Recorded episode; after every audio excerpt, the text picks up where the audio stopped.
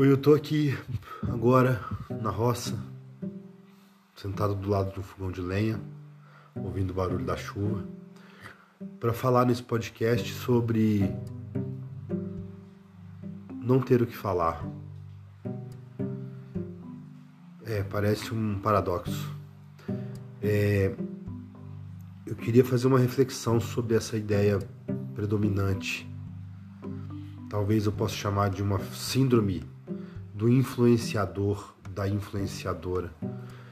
Por que que agora tanta gente se auto-intitula, se auto-classifica influenciador a ponto de classificar a própria vida, o próprio modo de viver, o próprio gosto musical, o próprio, próprio talento corporal, é, própria estética, a própria imagem, como a imagem, a vida, o gosto ideal.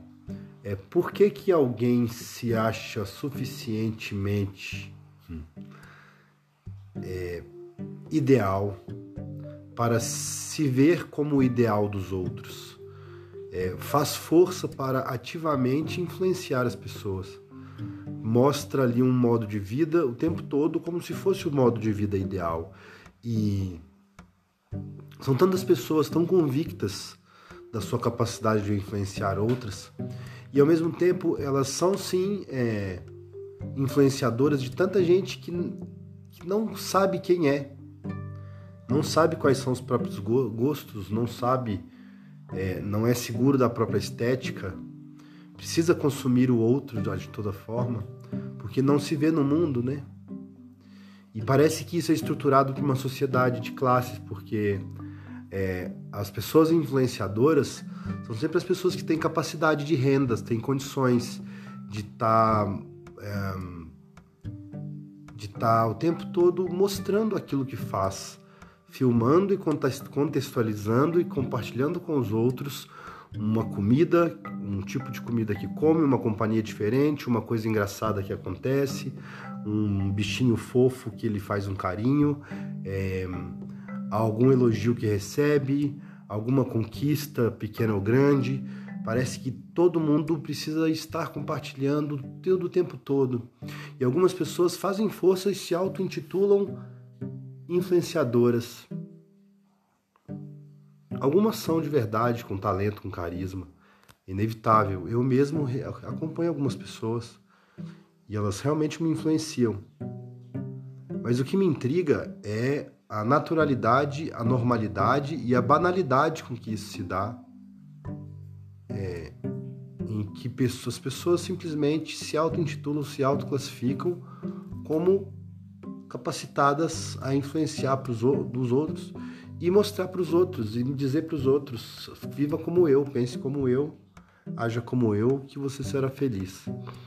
Isso é intrigante para mim, porque é, não sei se eu me vejo humilde demais ou se eu tive a, a minha autoestima muito reprimida na infância na adolescência, ou se ou se realmente eu sou fora da casinha em termos de vaidade estética e, e forma de se ver no mundo, é, mas eu acho prepotência e presunção uma pessoa comum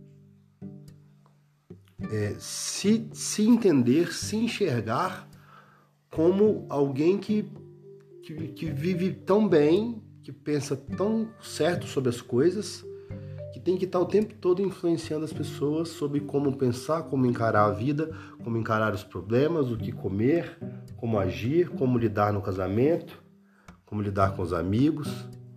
E isso para mim demonstra um grande vazio às vezes, talvez eu esteja enganado, mas parece um grande vazio em que as pessoas precisam o tempo todo ser enxergadas. E ela, a partir do momento que você compartilha tudo que você faz o tempo todo, é como se você estivesse convidando alguém para interagir com você. E é um sintoma de carência, né? Que às vezes eu tenho vontade de praticar pela vontade de interagir, de mostrar coisas legais e de mostrar momentos interessantes, mas eu fico me vendo como uma pessoa pedante, uma pessoa que precisa de atenção e que exige atenção e que promove a si mesmo. Né? Me autopromover é algo que me assusta um pouco. É, quem sou eu para me autopromover? Eu não tenho que me autopromover. Se eu tenho algum talento que seja relevante para os outros, os outros é que têm que enxergar isso, né? Não eu que tenho que promover a mim mesmo, me classificando como bom em algo, né? Ou talentoso em algo, ou dono de algum tipo de, de raciocínio mais avançado do que o outro. É a mesma coisa que ensinar, né? A ideia de ensinar, a ideia de palestrar sobre algo, te coloca num pedestal, num, num patamar de, de aquele que sabe mais e vai ensinar para os outros aquilo que ele não sabe. Né? É, não, não quando se é especialista, óbvio, mas em coisas comuns, coisas do cotidiano, né? Coisas em que ninguém é especialista, mas todo mundo vive. Então é, é para mim é estranho. E aí eu compartilho aqui com vocês essa reflexão. Até que ponto nós somos seguros conosco o suficiente? Até que ponto eu sou seguro comigo o suficiente para me achar no direito, no poder, no lugar, na especialidade, na capacidade de dizer qual é o melhor modo de fazer tal coisa, qual é o melhor tipo de música, o melhor tipo de filme, o que é ruim, o que é bom na sociedade, o que é ruim, o que é bom nos outros, é, como se comporta um fulano, beltrano, se a cultura de massa ela é alienante ou ela é um pão em circo, ou se ela é reflexo do próprio povo, ou se ela é uma demanda do próprio povo, ou se ela é natural, enfim. Não, não é difícil, é difícil estar no lugar de quem julga, de quem analisa, de quem avalia. É, eu acho isso muito difícil e ao longo da vida tenho achado isso muito difícil.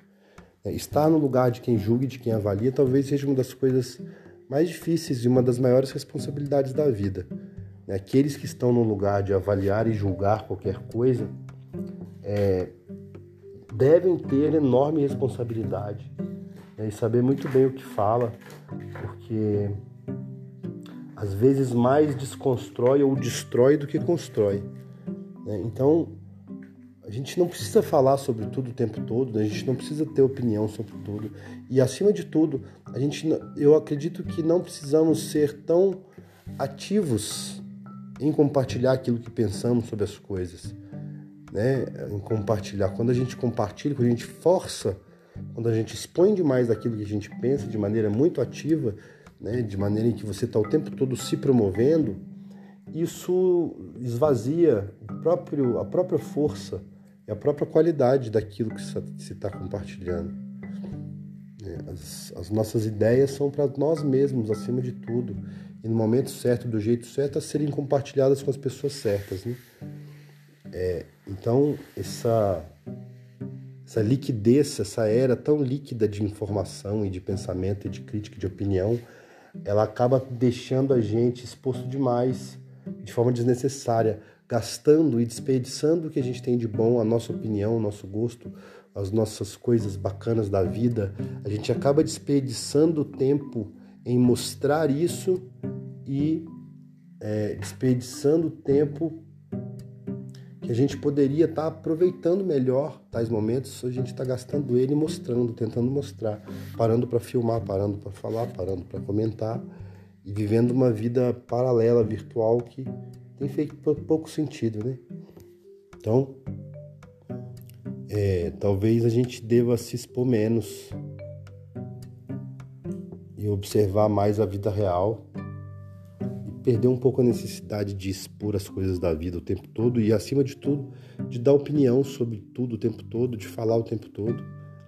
Né? Esse podcast faz muito tempo que eu não publico nada e tá esse podcast para comentar isso, porque eu não tenho publicado.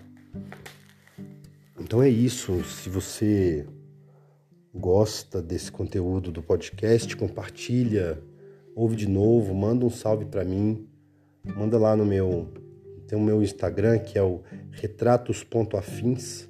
Você encontra também como Alan Geraldo. Na, no YouTube tem como Humanizando. Também é o meu canal. E é isso aí, tamo junto. Tchau.